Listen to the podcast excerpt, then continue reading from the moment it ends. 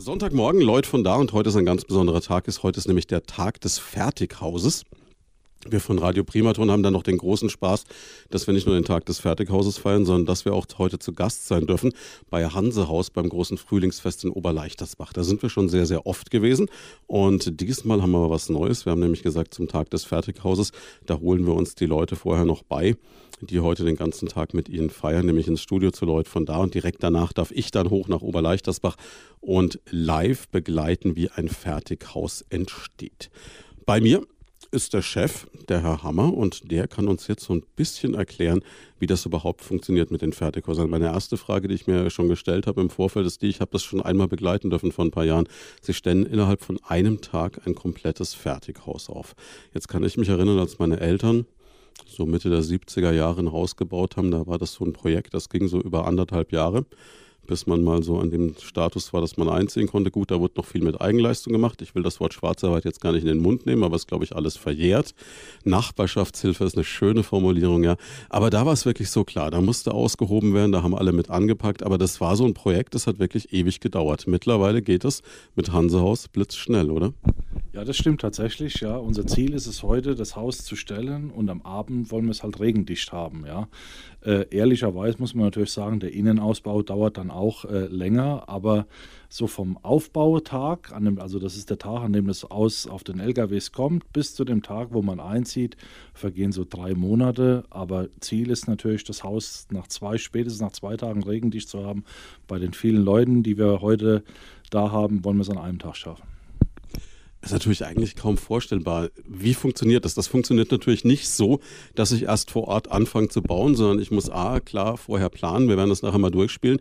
Aber ich arbeite auch mit Teilen, die, klar, Fertighaus, eigentlich auf dem Laster ankommen und dann so ein bisschen, wie kann ich es mir vorstellen, wie Lego zusammengesetzt werden? Also es ist wie, sag mal, wie Lego, ja. Wenn man bei uns im Werk ist, sieht es tatsächlich wie, wie kleine Lego-Steine aus, aber die kompletten Wände, Seitenteile und auch Dach- und Deckenelemente, die werden im Werk vorgefertigt, sodass auch schon die Fenster drin sind, die Türen äh, drin sind, so wie der Kunde sich das eben äh, ausgesucht hat. Und dann werden die vor Ort eben nur noch verbunden und die Innenwände werden gestellt und dadurch erreichen wir eben diese Geschwindigkeiten. Wie geht es jetzt überhaupt für einen Bauherrn los? Also ich meine, das klingt jetzt alles völlig fantastisch und äh, kaum vorstellbar, aber ich habe es ja schon live gesehen, dass es funktioniert, dass man also wirklich zuschauen kann, wie so ein Haus entsteht. Das ist so, wie man sich früher so Zeitrafferaufnahmen vorgestellt hat. Ne? Man sitzt da und denkt sich so, Wahnsinn, so eine Baustelle, zack, bumm, ist es fertig. Ne? Wie beginnt es jetzt für einen Bauherrn überhaupt? So am Tag des Fertighauses gehen wir doch mal ganz von Anfang an los. Jemand entscheidet sich, okay, ich möchte mir ein Eigenheim errichten und kommt zu Hansa-Haus. Was sind die ersten Schritte? Das erste Schöne haben Sie schon gesagt, hoffentlich kommen dann zu Hansa Haus. Ja. Für uns wichtig ist natürlich, dass äh, die meisten, wenn sie was kaufen, wo informieren sie sich? Sie informieren sich im Internet, ja, also müssen wir gewisse Präsenz im Internet haben. Aber wenn der Kunde dann eben zu Hansa Haus kommt, entweder hier an den Werksstandort oder in eines von den vielen Musterhauszentren in Deutschland, dann äh, setzt er sich mit einem Fachberater von uns zusammen und äh, entwickelt mit dem eben das Haus nach seinen Vorstellungen und so, dass es eben optimal auf das Grundstück passt. Jetzt ist es ja auch so, wenn ich mir das angucke, Sie haben einen riesen Katalog, also den kann man so durchblättern und da gibt es dann wirklich alles vom äh, relativ futuristisch aussehenden neuen Bungalow bis zum, sage ich mal, Haus, mit dem meine Eltern eine Menge Spaß hätten, so als ältere Herrschaften, die sagen, ach komm, wir wollen sowas ganz Klassisches. Ne? Da gibt es Sachen, die passen in die Voralpen, da gibt es Sachen, die passen an den Mittelmeerstrand, da gibt es Sachen, die passen nach Sylt. Ähm, der Berater, inwieweit äh, nimmt er da Einfluss, überlegt sich, wo soll das Ganze am Schluss stehen? Oder sagt er einfach, ja, Kunde ist König, egal was sich vorstellen, machen Sie mal. Also tatsächlich ist es schon so, dass die, die Lego, wie beim Legostein auch, man kann mit dem Ding einfach alles nachbauen. Ja? Das heißt, so wie das früher, wie man ein Fertighaus vielleicht aus den äh, 80ern, 70ern noch kennt, dass das nur vorkonfektioniert ist und man eben was von der Stange kaufen muss, so ist es eben lange nicht mehr. Äh, die großen Anbieter, und zu denen gehören wir, die bauen eben schon so individuell, wie der Kunde das haben möchte, sodass es genau nach seinen Vorstellungen ist und auch wirklich optimal auf das Grundstück zugeschnitten ist. Also da ist tatsächlich der Grundriss genauso, wie sie ihn haben wollen, möglich. Das bedeutet, es geht eigentlich noch weiter als beim Autokauf. Beim Auto kann ich mir sagen, ich suche mir ein Modell aus und dann wähle ich mir die Sonderausstattung, Klimaanlage nicht, ja, nein, na, wieso oder anders, ne? Getönte Scheiben, ja, nein. Aber die Karosserie ist halt so, wie sie ist. Bei Ihnen kann ich auch noch außen was verändern. Genau, Sie können die Karosserie bei uns verändern, so wie Sie wollen. Ja, dass Sie die nach Ihrem Luftwiderstand haben wollen. Also Sie können genau die Grundrisse verändern, wie Sie wollen. Das, äh, der Katalog von uns soll natürlich inspirieren und schon mal dem Kunden äh, Möglichkeiten darstellen, wie die Häuser aussehen können, möglichst attraktiv natürlich, aber äh, es ist tatsächlich so, dass wir eigentlich kein Haus zweimal bauen. Also irgendwie will ein Kunde doch immer was Spezielles haben. Er verschiebt eine Wand, er macht das Haus ein bisschen größer, ein bisschen breiter, ändert die Dachneigung, stellt Innenwände um oder verschiebt Fenster. Ja, also das ist äh, alles möglich. Auch können Sie Fenstergrößen verändern, alles wie der Kunde das möchte. Das heißt, der Katalog dient eigentlich nur dazu, dass ich mal so eine Vorauswahl treffen kann, dass ich überhaupt mal so eine Idee habe. Ich will jetzt vielleicht lieber was, wo alles auf einer Ebene ist, weil ich es barrierefrei brauche, oder ich möchte eben was mit einem Giebeldach oder mit einem Flachdach. Das heißt, nur so eine grobe Grundentscheidung und dann wird es wirklich maßgeschneidert. Also das, was man so Bespoke nennt im Englischen, wo man so beim Anzug dann in die Savile Row geht. Da geht man halt beim Haus zu Hansehaus. Genau so sieht es aus. Also genau der Bespoke ist der richtige Begriff, ja.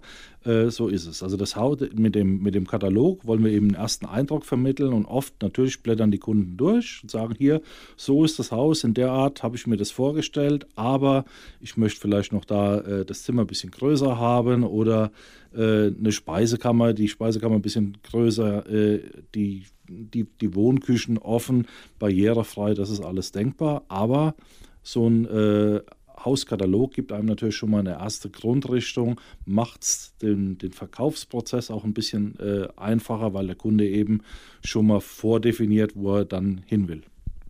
Ist es dann auch so, dass Sie sagen, meine Güte, wenn ich jetzt sehe, 80 Prozent der Kunden, die den Haustyp A als Beispiel wählen, die wollen immer die größere Speisekammer, dann finde ich im nächsten Katalog wahrscheinlich die Speisekammer von vornherein ein bisschen größer, oder? So ist, natürlich ist das Ziel wie beim äh, Autohaus auch. Wir wollen schon äh, achten darauf, dass wir mit unseren Häusern auch den Trend treffen. Und Sie haben es eben schon richtig gesagt, ein großer Trend sind zum Beispiel barrierefreie Bungalows ja, für äh, die Eltern oder wo die Kinder ausziehen, die vielleicht sogar zum zweiten Mal bauen. Also das merken wir schon. Und da ist es wichtig, dass wir Trends natürlich in unserem Katalog aufgreifen. Da ich jetzt selber sträflicherweise noch kein Haus gebaut habe, bleiben wir mal beim Beispiel meines Elternhauses. Damals war es ganz wichtig, dass äh, die Bude so groß war, dass also die Omas noch eine, so gewissermaßen so eine Austragswohnung hatten, dass man später mal für die Kinder das Ganze anpassen konnte. Dann gab es vielleicht noch den Traum vom Schwimmbad im Keller, der aber nie realisiert wurde. Da gibt es also jetzt einen großen Raum, der eigentlich relativ ungenutzt ist. Ist das immer noch so der Trend, dass man sagt, so groß wie wir es uns irgendwie leisten können, so muss das Eigenheim werden oder geht es in eine andere Richtung? Ja, es gibt, das kommt auf die Kundengruppen an. Also es sind schon die, die jenseits der 40, 50 bauen, die überlegen schon ziemlich genau, äh, dass sie, wie kann ich das Haus maximal nutzen. Und das war früher äh, auch in sagen wir, so meiner Jugend, als meine Eltern gebaut haben, hat man sich eigentlich weniger Gedanken gemacht, wie man selber das Haus maximal lange nutzt, sondern vielleicht hat man mal an die Oma gedacht oder halt auch ganz oft der Wunsch, ja, die Kinder müssen ja dann später auch mal einziehen können, ja, was dann genauso wie mit dem Schwimmbad äh, nie realisiert wird, weil die Kinder eben wegziehen.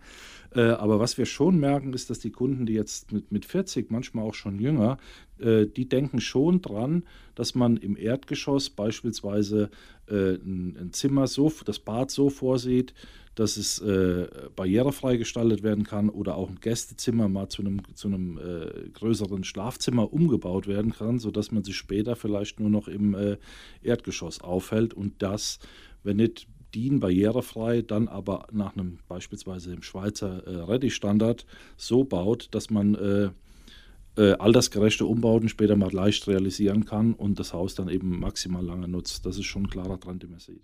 Später umbauen bedeutet, ich äh, lege eine Treppe vielleicht den ersten Stock gleich so an, dass da später ein Treppenlift problemlos installiert werden kann, etc. Genau, zum Beispiel bei der, auf die Treppenbreite achten, dass man einen Lifter reinkriegt. Ja. Was auch ganz nett ist, ist, äh, wenn Sie die Speisekammer äh, so vorsehen, dass man, da gibt es heutzutage schon sehr äh, zu vernünftigen Preisen äh, Fahrstuhlmöglichkeiten, dass die, die Speis und die Speis und darüber ist dann vielleicht die Ankleide, dass man da mal einen Lift installiert, ja, muss man ja nicht sofort machen, aber man kann das vorsehen, sodass man später mal umrüstet. Man kann bei den Türenbreiten darauf achten, dass man auch mit einem äh, Rollstuhl da äh, mal durchkommt oder mal mit einem Rollator und man achtet eben darauf, dass äh, Schwellen äh, im, im, Erdgeschoss weitgehend vermieden werden, genauso wie Schwellen, um, um nach draußen auf die Terrasse zu kommen.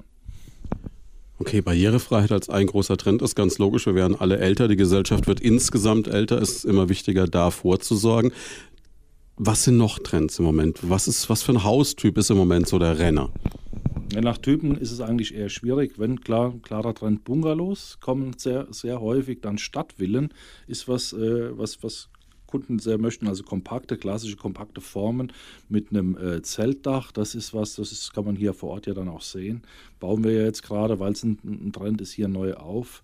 Äh, aber sonst klare Trends sind eben auch, Kunden werden einfach bewusster für das, für die Art und Weise und die Elemente, die man verbaut. Also das heißt, klarer Trend auch Nachhaltigkeitskriterien spielen eine große Rolle, auch beim Bauen. Also das sieht man, sieht man sehr stark dann legen Kunden generell mehr Wert heute auf äh, die Küche, auf die, die, die Wohn-, auf die Wohn-Ess-Situation und äh, auf, die, äh, auf den Waschraum, also auf das Bad. Ja. Das ist heute eher ein Wellness-Tempel und äh, war früher dann tatsächlich nur zum Waschen da. Ja. Aber heute fühlt, will man sich da wohlfühlen, baut es viel großzügiger. Generell gibt es einen Trend, Räume werden größer, dafür vielleicht der eine oder andere Raum weniger aber großzügiger. Spielt das und das in, um jetzt noch so ein Schlagwort werden vorhin bespoke, kommen wir zum nächsten Anglizismus, Cocooning sagen viele Leute, sprich, dass es so in die Richtung geht, dass die Leute auch vielleicht das, was sie sich erarbeitet und verdient haben und jetzt gönnen oder leisten können, gar nicht mehr so nach außen tragen durch das noch eine Nummer größere Auto oder die noch ein bisschen dickere Uhr, sondern vielleicht eher dadurch, dass sie sich den heimischen Wohnraum möglichst angenehm gestalten? Ja, das spüren wir schon. Also die Kunden sind wirklich bewusster für die Qualität im Innenraum und äh, der, dass man sich im Haus auf, aufhält, vielleicht auch mit, den, mit, den, mit Freunden mal in der Küche trifft, äh, das spüren wir schon stark und da legen Kunden zunehmend in den letzten Jahren zunehmend Wert drauf, indem auch wirklich mehr Geld innen investiert wird, wie jetzt vielleicht nach außen zu repräsentieren oder auch, wie Sie schon sagen, mit dem Auto. Ja. Jetzt nochmal zurück zu unserem Auswahlprozess. Also wir sind jetzt äh, das erste Mal bei Hansehaus. Wir haben uns überlegt, okay, das ist ein Partner, mit dem wir gerne bauen möchten, weil der uns einfach sehr sympathisch ist, haben uns vielleicht im Internet informiert, treffen diesen Berater von Hansehaus. Ist das jemand, den ich so vergleichen kann von der äh, Qualifikation her mit einem Architekten? Ein Architekt kann es sein, muss aber nicht direkt ein Architekt sein. Das sind äh, manchmal Quereinsteiger, manchmal auch von der IHK, also von der Industrie- und Handelskammer, zertifizierte Fertigausverkäufer, die dann eben eine, eine solide Grundausbildung haben. Äh, die werden von uns geschult ja, und äh, kennen sich eben mit unserem Produkt sehr gut aus und sind dann in der Lage, äh, das Haus genau auf das Grundstück zu planen und eben ihnen dann ein entsprechendes Angebot vorzubereiten und äh, mit ihnen ihre Wünsche so umzusetzen. Jetzt, wenn ich mich entschieden habe über die Größe, über die äußere Form meines Hauses, über die Fensterflächen, die ich haben will, dass es so zu meinem Grundstück passt. Was ist dann der nächste Schritt? Welche Grundentscheidung muss ich treffen? Wahrscheinlich sowas wie Garage, ja, nein, Keller, ja, nein, solche Dinge, ne? Genau. Also man schaut sich zusammen mit dem Fachberater mal das Grundstück an, gerne vor Ort, ja, geht mal über das Grundstück, richtet das optimal aus, entscheidet dann, bei Hanglage zum Beispiel bietet sich schon oft ein Keller an, ja, Generell gibt es einen Trend zur Bodenplatte, weil durch die äh, äh, Maßnahmen durch die NF, ja, ANEF-Vorschriften werden, werden Keller schon etwas teurer, ja, wo Kunden dann, wenn der entsprechende Platz, wenn der Grundstück das hergibt, dann tatsächlich mit Bodenplatte bauen und dann eben Stauraum in, der, in das Haus oder auch in die Garage verlagern. Auch eine schöne Lösung ist, äh, viele Kunden wollen aus dem Technikraum äh, trockenen Fußes in die Garage kommen, bieten dann eben an, wo, wo, man die Garage eben an das Haus anbindet. Das ist auch komfortabel. Derartige äh, Entscheidungen werden dann getroffen. Wie viel Zimmer möchte man haben? Was ist einem beim Haus wichtig? Ja, ist es mehr der, der Wohnraum? Braucht man die Ankleide? Wie soll das Bad gestaltet werden? Wie groß wollen die Fenster sein? Wie wird die Terrasse angeordnet, dass die eben im Süden oder im Südwesten angeordnet wird?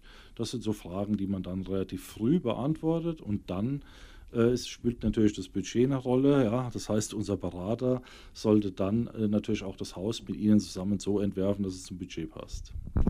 Das heißt, im Notfall muss er ein bisschen einbremsen, wenn meine Wünsche durch die Decke gehen. Jetzt äh, Keller, nochmal um darauf zurückzukommen, wird, glaube ich, sowieso überschätzt. Kinder trauen sich nicht rein, Kartoffeln lagert keine mehr säckeweise und Wein hebt man heutzutage im Weinkühlschrank auf, oder? Und dann ist es eigentlich nur so eine Rumpelkammer. Ja, also Keller ist gerade in den, in den, in den stadtnahen Gebieten ist ein Keller schon, halte ich schon für sinnvoll, ja, um eben die hohen Grundstückspreise maximal mit Wohnraum zu nutzen. Auf dem Land, ja, oder wenn Sie eben ein entsprechend großes Grundstück zur Verfügung haben, ja, muss der Keller nicht unbedingt sein, ja, weil sie natürlich schon relativ Geld in die, äh, in die Erde bringen, ja. Aber äh, also deswegen bin ich auch kein Fan von dem alten Spruch, ein Haus ohne Keller ist kein Haus. Ja? Also es gibt einen klaren Trend zur Bodenplatte, da spart man sich schon das ein oder den einen oder anderen Euro und vergrößert dafür vielleicht lieber mehr den Wohnraum oberirdisch wie im Keller. Also da gilt dann auch, es ist ein Unterschied, ob ich in Berlin Mitte baue oder eben doch hier in der Rhön. Je nachdem gestalte ich mir das dann. Ähm, jetzt kann ich mir vorstellen, Berater bei Ihnen ist ein Traumjob, weil ich weiß, Sie bauen europaweit. Das heißt, wenn jemand jetzt sagt, ich baue ein Hansehaus auf Mallorca, dann erfährt der Berater erstmal so ganz entspannt übers Wochenende zur Grundstücksbesichtigung. Kann ich mir das so vorstellen? Ja, Berater bei uns ist bestimmt ein Traumjob. Ja, kann ich jedem, kann ich jedem nur empfehlen. Äh, die Berater bei uns verdienen natürlich dann Geld, wenn sie Häuser verkaufen, muss man ganz ehrlich sagen. Ja. Äh, tatsächlich ist es wenig so, dass der Berater, der hier in der Rhön ein Haus verkauft, dann in die, äh, nach Mallorca fliegt. Äh, nach Mallorca haben wir, haben wir früher mal gebaut, gibt es jetzt heute eigentlich nicht mehr, aber Großbritannien zum Beispiel, London, da sind wir unterwegs. Wenn sich ein Kunde da äh, interessiert, ist es eher schon so, dass der Kunde sich an den lokalen Berater wendet, weil der äh, sich mit den lokalen Verhältnissen, äh, Baubehörde, Bauvorschriften, vielleicht auch Erdbauer, Kontakte zu Landschaftsgärtnern hat, die der, der, der, der Kollege aus der Rhön in der Form nicht hat. Also von daher äh, wendet man sich schon eher an den Lokalen. Mensch, jetzt hatte ich kurz überlegt, umzuschulen. Jetzt haben sie es mir aber wieder ein bisschen madig gemacht. Schade eigentlich. Ne? Wir, wir können mal schauen, vielleicht wird es noch was. Ne? Ja, dann, okay, habe ich mich soweit entschieden. Weiß jetzt also, ich will hier, wenn ich gehe mal von einem Hausbau hier in der Region aus, vielleicht eher eine Bodenplatte, gucke, dass ich ebenerdig in meine Garage komme. Garage auf jeden Fall eine schöne Sache, gerade wenn die Winter hier in der Rhön ein bisschen härter werden. Wie geht es dann weiter? Was muss ich noch alles planen? Dann geht es irgendwo an den Innenausbau oder vielleicht auch erstmal an die Energieversorgung, könnte ich mir vorstellen. Also es gibt einen klaren Trend zur Wärmepumpe. Ja, früher war es, also früher meine ich jetzt vor drei, vier Jahren, war es ein klarer Trend auch Erdwärmepumpen. Davon ist man etwas weg, ja, weil die Bohrung doch relativ aufwendig ist und äh, da auch die Gefahr besteht, dass die äh, mit der Zeit dann, äh, dass es da Probleme im Boden gibt. Äh, mittlerweile gibt es einen klaren Trend zur Luftwärmepumpe. Das ist äh, eine Heizung, die sehr häufig von unseren Kunden genommen wird.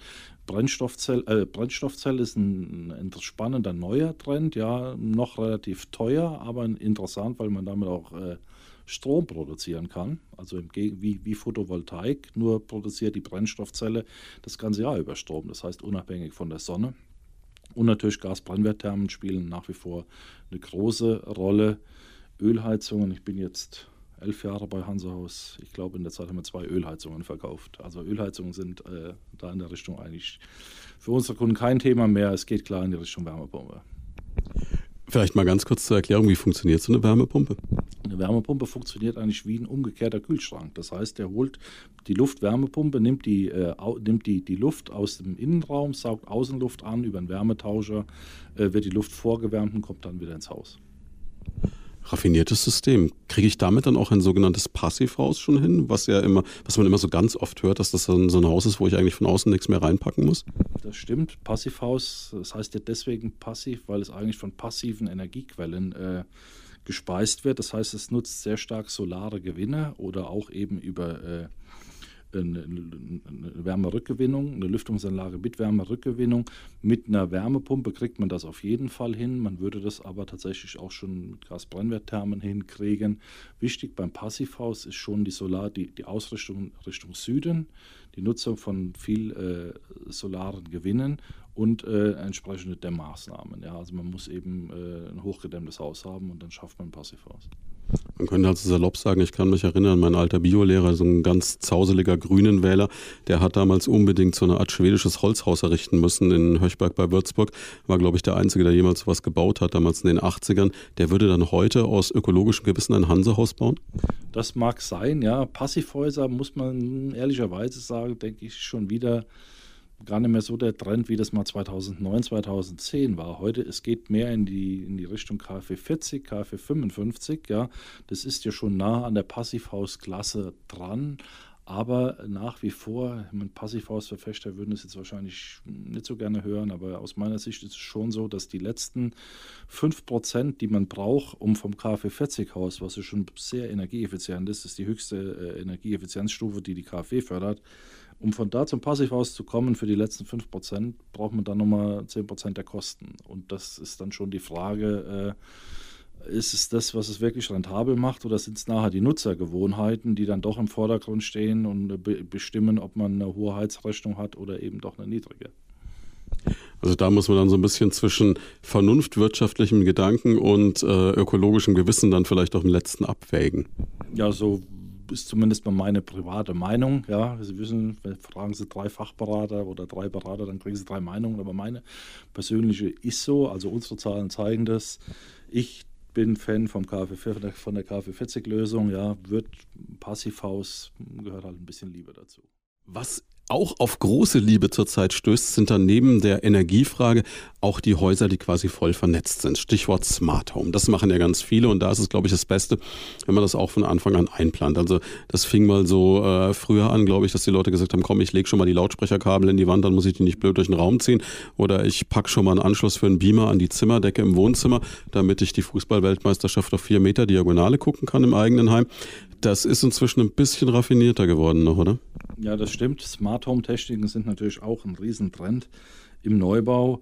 Äh, die meisten Häuser, ich würde sagen sieben von zehn, äh, setzen schon auf diese Smart Home Techniken. Grundsätze von den Smart Home Techniken, was macht man damit? Man steuert die Heizung, man steuert die, Be die Beleuchtung und äh, man macht es, man nutzt im, im, im Einbruchsschutz, ja. Also da gibt es vielfältige Möglichkeiten und es ist tatsächlich so, dass die Kunden das stark nachfragen, klar. Was ist da alles möglich? Also ich weiß, es gibt ja inzwischen die Möglichkeit, sich so eine Alexa von Amazon auf den Wohnzimmertisch zu packen, die dann, äh, weiß ich nicht, die Rollos runterlässt und vielleicht mit etwas Glück auch noch das Licht dimmt. Aber es gibt ja auch schon Häuser, wo ich mich äh, auf der Heimfahrt schon entscheiden kann, dass das Badewasser schon mal temperiert einläuft. So sieht's aus. Also das ist alles machbar. Ja, man kann heute schon sagen, hey, wenn ich das, das Smart Home merkt, wenn Sie sich im Auto bewegen, ja, und in Richtung nach Hause, nach Hause fahren, weil Sie immer um dieselbe Uhrzeit nach Hause fahren, dann kann man das koppeln und die Heizung fährt hoch, ja, das Badewasser wird warm und eine bestimmte Beleuchtungssituation geht schon an. Ja. Das ist dann natürlich auch, muss man da wieder fragen, was ist äh, wirtschaftlich sinnvoll oder was ist Spielerei. Das sind eher die Männer affin, wie vielleicht die Frauen. Frauen schauen dann, wobei es gibt auch Frauen, die dafür sehr affin sind. Äh, aber sag mal, persönlicher, mein persönlicher, meine persönliche Empfehlung ist, es macht schon viel Sinn, da im, im Hinblick auf Einbruchschutz kann man da einiges tun. Äh, man kann die, Brand, die, die Brandmelder beispielsweise mit Magnetkontakten koppeln, ja. Äh, Beleuchtungssituationen abwe gerade während der Urlaubsabwesenheit kann man das Haus eben so darstellen, als, als wäre es bewohnt, indem die Rollläden runtergehen. Äh, aber tendenziell haben Sie recht, natürlich kann man auch die Heizung fernsteuern oder das Badewasser einlassen.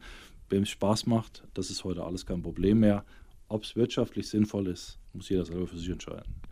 Einbruchsschutz bedeutet, ich kann theoretisch auch das Haus mit Kameras ausstatten und kann dann auch aus dem Urlaubsort mal gucken, ob noch alles steht, ob die Nachbarin ordentlich putzt oder die Blumen gießt oder was auch immer. Also das geht alles heutzutage. Das, solange wenn Sie einen Internetanschluss haben, ja, eine gescheite LTE-Verbindung, weil die, die Kameras brauchen eben entsprechende äh, schnelle Verbindungen, aber das ist kein Problem mehr. Habe ich selbst setze es auch ein, ja, also bewacht man überwacht das Haus von, von der Ferne mit Kameras, das ist kein Problem mehr, ja. Das macht natürlich für die beste Ehefrau von allen noch den Seitensprung beim Postboten quasi unmöglich. Ne? Ja, deswegen musste ich meine Kamera ja, in bestimmte Positionen bringen, damit meine Frau da äh, unbelästigt bleibt.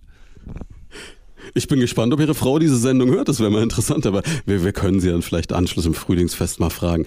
Mensch, ja, jetzt ist es bei sowas aber auch immer die Frage, wie zukunftssicher ist das Ganze. Ich kann mir vorstellen, es gibt ja ganz oft, also ich erinnere mich jetzt an die Einführung der Videorekorder. Da gab es damals Beta und Video 2000, dann hat sich irgendwann VHS durchgesetzt. Wie ist das beim Smart Home? Gibt es da schon einen so einen Goldstandard, der zukunftssicher ist oder gibt es da noch verschiedene Dinge, die nebeneinander existieren? Man muss entscheiden, was mache ich?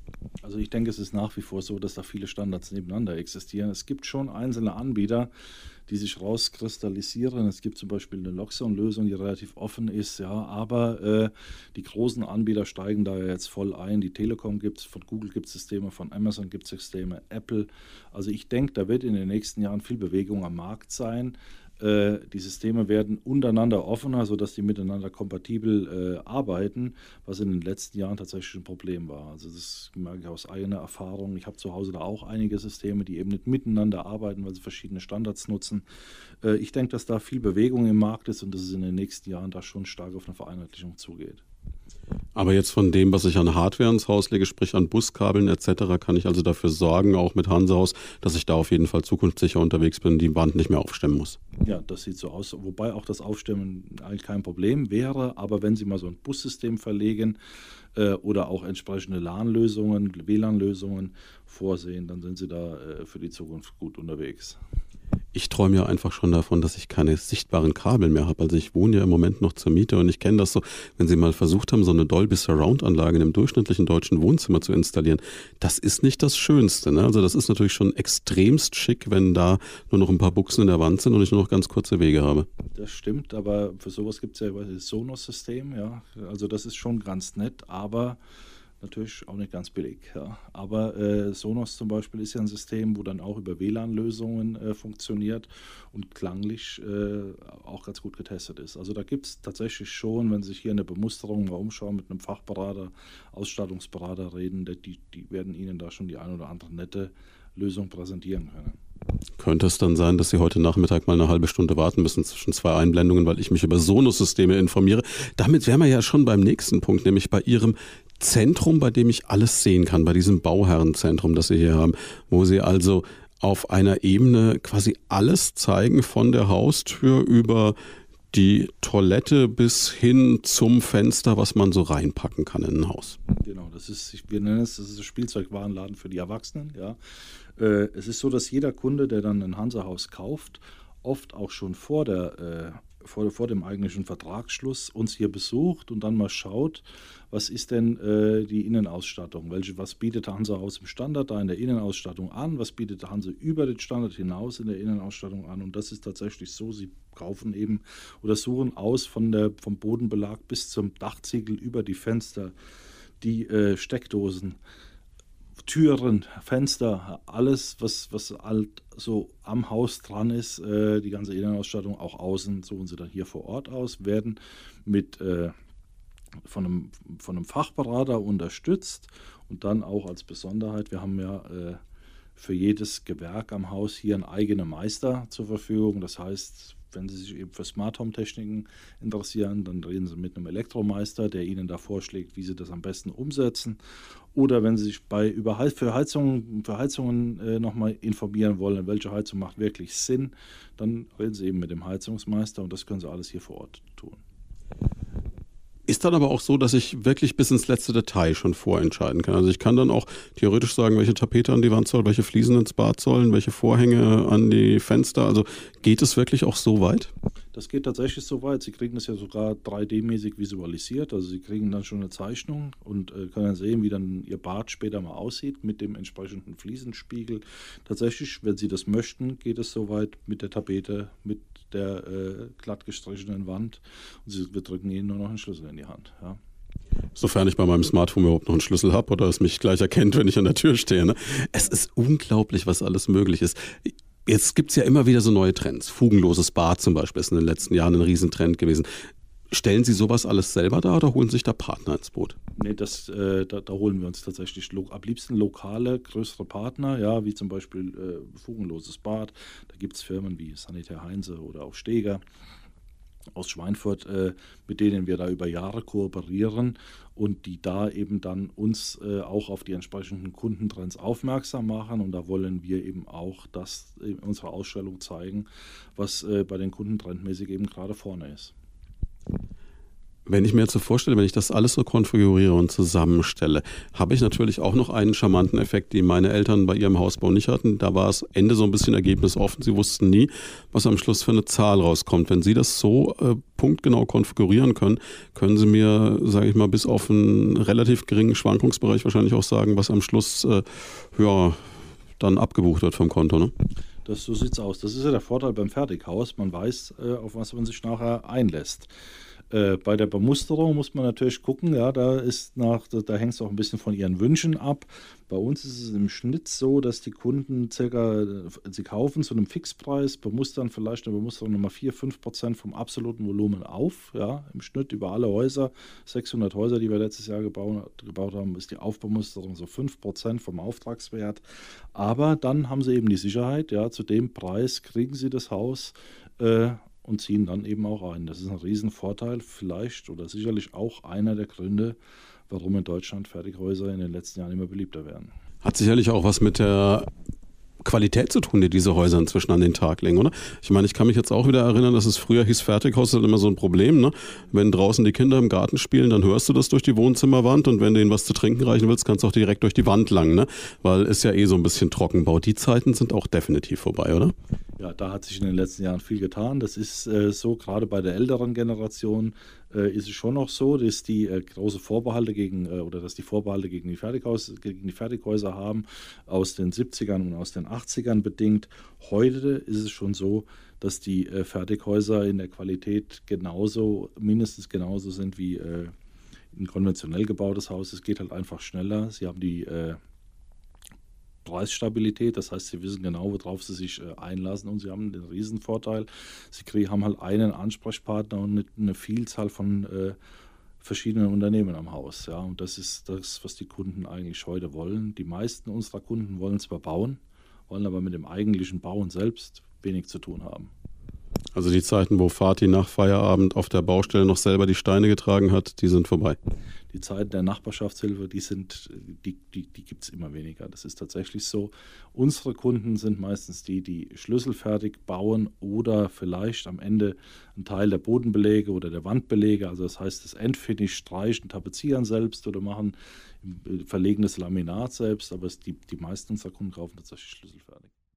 Früher war es ja auch so, dass man vielleicht maximal einmal im Leben ein Haus gebaut hat. Wie ist es denn heutzutage bei Hansehaus? Gibt es da Wiederholungstäter? Wir haben tatsächlich äh, einige Kunden. Also die Spitze ist ein Kunde, der äh, in der Familie haben wir jetzt drei Häuser. Die haben drei Häuser mit uns realisiert. Das heißt die Eltern, dann die Kinder, ja, und dann auch äh, noch die, die, äh, die Geschwister. Also beide, beide Geschwister, beide Kinderpaare haben mit uns gebaut und ich glaube noch ein Cousin von denen. Ja. Also es gibt schon Mehrfachtäter, es gibt eben auch dadurch, dass äh, für viele das großgebaute Haus aus den 70ern, 80ern tatsächlich zu groß wird, die dann sich verkleinern wollen und über einen äh, Bungalow nachdenken und dann tatsächlich nochmal auf uns zukommen. Das gibt es schon. Äh, ich sage mal, das, die Stückzahl liegt noch nicht in den Hundertern für uns, aber äh, das Potenzial ist da und die Kundengruppe, die tatsächlich zum zweiten Mal bauen, das wächst. Ist ja eigentlich eine grandiose Idee, ne? wenn man mal so ein großes Haus hingestellt hat, vielleicht drei Kinder großgezogen hat, die sind aus dem Haus, dann sagt man sich, eigentlich möchte ich mein Leben noch genießen und nicht den ganzen Tag putzen, den Garten pflegen, verkaufe ich die große Hütte, schaffe mir ein Hansehaus an und vom Rest vom Geld fahre ich einmal um die Welt. So sieht's aus, ja. Nicht der schlechteste Gedanke. Das stimmt und die Gedanken gibt es von viel Korn. Wie ist denn die Haltbarkeit von einem Fertighaus verglichen mit einem konventionellen Haus? Das ist ja auch so ein klassisches Vorteil, dass man sagt, okay, aber nach 25 Jahren ist das Geschichte oder nach 50 Jahren? Also das sieht man direkt bei uns am äh, Sitz der Verwaltung. Das sieht man Fertighäuser, die Hansa Haus gebaut hat in den 50ern und in den 60ern. Das ist wie bei einem konventionellen Haus auch. Ja, Sie müssen halt den, den, den Außenputz pflegen. Wenn Sie das Haus pflegen, ist, ist kein Unterschied zwischen einem konventionellen oder einem Fertighaus. Wenn Sie jetzt ein konventionell gebautes Haus sehen, das vielleicht 50, 60 Jahre alt ist, da sieht man einfach, dass sich der Trend des Bauens an sich, der Trend, der, wie, wie gestaltet man heute Grundrisse, wie gestaltet man heute Fenster, äh, das ändert sich. Ja. Räume sind heute viel größer, dafür gibt es weniger Räume im Haus. Früher ging es darum, viele Räume zu haben. Äh, das macht eher das Haus uninteressant. Die Art und Weise des Bauens, ob jetzt Fertighaus oder konventionell, spielt aus meiner Sicht für die Haltbarkeit keine Rolle. Wir haben gerade eben schon gehört, dass viele Kunden heutzutage schlüsselfertig bauen wollen. Das heißt, sie wollen eigentlich mit der eigentlichen Geschichte so gut wie nichts mehr zu tun haben. Jetzt haben wir ihre Berater. Ich habe die äh, wirklich sehr angenehme Aufgabe als Kunde, mir dann so ein bisschen nach dem Wünsch dir was Prinzip und ja, okay, zugegebenermaßen auch ein Stück nach meinem eigenen Geldbeutel zusammenzustellen. Was kann ich machen? Was kann ich reinpacken? Was vielleicht nicht? Was hätte ich gerne? Es gibt natürlich wahrscheinlich, wie immer im Leben, auch noch so ein paar Pflichten, also außer dem Bezahlen. Was muss ich als Kunde noch mitbringen? Also ganz gut, ganz gut wäre ein Grundstück, ja. Das ist ein Grundstück müssen Sie haben. Äh, schön ist auch, wenn Sie sich schon mal Gedanken gemacht haben, was Sie sich finanziell so vorstellen und auch leisten können, weil das wird, wird unser Fachberater mit Ihnen auch durchgehen. Vielleicht haben Sie mal eine Übersicht gemacht, wie viel Eigenkapital können Sie äh, bringen, damit Sie dann auch eine Finanzierung stellen können. Und am Ende äh, müssen Sie sich dann auch äh, entscheiden für die einzelnen Details. Und äh, ja, das ist es im Wesentlichen eigentlich. Jetzt ist das ja auch immer so eine Gretchenfrage. Jetzt sagen ja viele Menschen, wenn du jetzt eine Mietwohnung hast und zahlst äh, Batsch 100 Euro im Monat, dann kannst du eigentlich heutzutage bei den Zinsen schon auch ohne großes Eigenkapital den Weg in Richtung Eigenheim wagen und dann zahlst du halt statt der Miete dein Eigenheim ab. Ist es so einfach oder ist es eine Milchmädchenrechnung? Wie viel Eigenkapital sollte ich haben? Was muss ich auf der hohen Kante haben, damit es anfängt Sinn zu machen? Also es ist tatsächlich natürlich schon so, dass die niedrigen Zinsen, die wir im Moment haben, das Bauen einfacher machen. Aber äh, ein gewisser Eigenkapitalanteil sollte schon da sein. Ja, also wir empfehlen da schon äh, 10, 15, 20 Prozent. Desto mehr, natürlich, desto mehr, desto besser. Ja, die Bank sieht es halt schon gerne. Aber äh, ganz ohne Eigenkapital wird es nur mit einem entsprechenden Einkommen darstellbar sein. Also normalerweise 10, 15, 20 Prozent Eigenkapitalquoten ergeben Sinn. Und dann, um möglichst lange von den Zinsen zu äh, profitieren, empfehlen wir auch eine möglichst lange Zinsbindung. Äh, unschön ist, wenn Sie da äh, natürlich nun zehn Jahre Zinsbindung haben und bis dahin äh, noch wenig getilgt haben. Also es macht schon Sinn, auch dann äh, Tilgungs Tilgungssätze von zwei bis drei Prozent des Kreditvolumens per Jahr zu leisten, um eben den Kredit auch zu tilgen, äh, sodass sie dann am Ende der Zinsbindungsdauer eine möglichst niedrige Restschuld haben. Um von den, wie gesagt, niedrigen Zinsen zu profitieren, empfehlen wir Zinsbindungen von 15, vielleicht sogar von 20 Jahren. Es Gibt tatsächlich heute auch schon Institute, die über 20 Jahre hinausgehen. So wie Sie sie gerade argumentieren, habe ich das Gefühl, Sie kennen sich damit mehr als gut aus. Gut, das ist natürlich ein Stück weit Ihr Job, aber das klingt als auch so, als hätten Sie schon mit vielen Bankern gesprochen. Haben Sie denn auch so Institute, mit denen Sie vielleicht so zusammenarbeiten oder die Sie weiterempfehlen? Ja, tatsächlich. Wir arbeiten äh, im Moment gerne mit, natürlich mit der, mit, mit, mit der Hypo-Vereinsbank, haben wir eine, eine enge Kooperation. Äh, wir arbeiten aber auch mit der Sparkasse zusammen. Also wir sind da sogar gerne regional wie auch überregional tätig und äh, haben da interessante Kooperationen. Bedeutet auch, ich kann auch zu Ihnen kommen, wenn noch so ganz in der Frühphase, wenn ich mich entscheide, ein Haus zu bauen und Sie können mir dann auch bei der Finanzierung äh, jetzt vielleicht nicht unter die Arme greifen, Sie werden es mir kaum bezahlen, aber Sie können mir jemanden vermitteln, der mir dabei hilft unter Umständen. Das ist tatsächlich richtig, ja. Wir äh, haben da einen engen Kontakt mit den äh, lokalen Banken, würden Sie aber dann schon, also wir, wir können Ihnen sofort relativ schnell sagen, ob eine Finanzierung darstellbar ist oder vielleicht eben nicht, äh, können Ihnen dann aber auch schnell äh, entsprechende Tür und äh, Weg zur Bank bereiten, sodass Sie da sehr schnell innerhalb von, ich würde sagen, 24 Stunden, 48 Stunden wissen, äh, ob die Finanzierung funktioniert oder eben nicht. Das heißt, wenn ich mein Traumhaus heute auf dem Frühlingsfest in Oberleichtersbach entdecke, dann äh, kann ich, sagen wir mal so, vielleicht am Dienstag wissen, ob der Traum realisierbar ist. Ja, das würde ich sagen, das ist so, ja. Ist das auch so ein bisschen die Stärke von Hansehaus, dieser, dieser Service-Gedanke, dass Sie wirklich sagen, ich kümmere mich um den Kunden in allen Belangen? Das ist tatsächlich schon unser Anspruch. Ja, wir wollen ja Kunden möglichst umfassend betreuen, weil wir darin auch einen klaren, eine klare, äh, einen klaren Trend sehen. Äh, Kunden von heute wollen Service ja, und wollen einen Ansprechpartner, der sich um ihre Belange kümmert und dem versuchen wir nach bestem Wissen und Gewissen gerecht zu werden. Und da gehört natürlich dann auch die Finanzierung dazu, da gehört äh, eine umfassende Beratung beim Bauen, bei der Auswahl schon im Vorfeld, beim Bauen selbst und natürlich dann auch ein Kundendienst im Nachgang dazu. Also man wird nicht allein gelassen, mit der Schlüsselübergabe ist nicht Schluss. Nee, wir haben, wir haben einen eigenen Kundendienst, eigene Monteure, die, falls denn mal was sein sollte, ja, äh, dann auch äh, zu Ihnen kommen nach der, Schlüssel, nach der Schlüsselübergabe und auch äh, nach der Garantiezeit. Was mir auch aufgefallen ist in dem Zusammenhang, ist die Tätigkeit Ihrer Berater dahingehend, ich kriege das ja nur mit bei Ihren Frühlingsfesten. Da bin ich in der Regel vor Ort und das seit einigen Jahren. Und da habe ich schon erlebt, also wenn dann Kunden kommen und treffen ihren Berater oder der Berater trifft Kunden, die mit ihm gebaut haben, dann duzen die sich in der Regel. Dann läuft das meistens ab, dass der Berater gleich sagt, ach komm hier für die Kinder, guckt mal da hinten gibt's was und ich besorge euch mal einen Kaffee und habt da Lust auf einen Kuchen das wirkt alles unheimlich freundschaftlich, als ob da eine richtige Bindung auch entsteht über den Prozess des Hausbaus. Das ist tatsächlich so. Die Haus kaufen ist schon viel Vertrauenssache und dadurch, äh, man kauft ein Haus, die wenigsten kaufen es im Vorübergehen. Äh, es bedarf eben einer gewissen Beratung und man geht schaut sich das Grundstück zusammen an, trifft sich äh, mehrfach, bis das Haus dann tatsächlich so ist, äh, wie sich der Kunde das vorstellt und es auch sagen wir, finanziell äh, passt. Äh, da entstehen dann schon enge Bindungen und dadurch auch oft vernünftiger, natürlich längerer Umgang miteinander. Das heißt, Sie sind relativ häufig auf irgendwelchen Einweihungspartys eingeladen. Ja, das stimmt. Also ich selbst auch, ja, aber natürlich auch sehr stark unsere, äh, unsere Verkäufer selbst, ja. Ist natürlich auch dahingehend, glaube ich, ein, ein, Traumjob. Wir haben es vorhin schon gesagt, okay, Sie haben ja den Zahn gezogen mit der Reise nach Mallorca zum Kundenbindung, aber ich denke, man kann ja auch so jedes Mal wieder ein bisschen auch als Berater dazulernen. Und äh, das, was ja viele Leute haben, sie bauen einmal ein Haus und denken sich danach, oh, hätte ich es doch mal vielleicht noch anders gemacht. Da hat ja jemand, der das über Jahre macht, wahrscheinlich viel mehr Erfahrung und kann auf Stolperstrecke auch hinweisen, oder? Das ist ein Riesenvorteil, klar. Für jemanden, dessen Job es ist, äh, Häuser zu konzipieren, der hat äh, eigene Checklisten, Checklisten, die wir auch zur Verfügung stellen.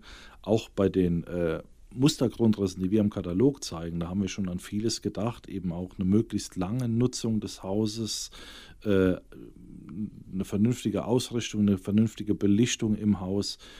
Die Verschattung ist, an die Verschattung ist gedacht, wir, wir verwenden nur geprüfte und, und vernünftige Heizsysteme, von denen wir wissen, dass die funktionieren. Und da hat eben der äh, Fachberater schon über die äh, langjährige Erfahrung, die er hat, äh, die Kooperation mit dem bringt da Vorteile. Was auch ganz interessant ist, die Fachberater von uns bekommen Freibier. Wie die Fachberater bekommen Freibier? Jetzt habe ich den Job doch. ja, es ist tatsächlich so, dass wenn das Richtfest ist, wir äh, dem, dem Kunden und damit dann auch dem Fachbier, Fachberater das, das Bier sponsern zum, zum, zum Richtfest und äh, brennen das Bier dann auch mit dem Namen des Bauherrn. Das heißt, jeder Kunde kriegt von uns ein eigenes Bier. Bei mir würde das dann zum Beispiel Hammerbier heißen. Ja. Hammerbier ist natürlich ein total genialer Titel. Ich hätte es auch leicht, Schwarzbier gibt es schon überall zu kaufen, aber ist auch kein Problem. Na, aber das ist natürlich auch eine grandiose Idee. Ne? Jetzt bleibt die Frage, ob Ihre Fachbereiter jetzt eher für die Provision oder doch eher fürs Bier arbeiten. Es gibt solche und solche. Okay, breiten wir den Mantel des Schweigens da über weitere Details. Aber das kommt mir auch gerade in den Sinn. Sie haben ja nicht nur beim Frühlingsfest dann auch für das leiblich Wohl bestens gesorgt. Ich kann mich erinnern, Sie haben auch ein bisschen Gastronomie in Ihrem Wunschladen für Erwachsene eingebaut mittlerweile.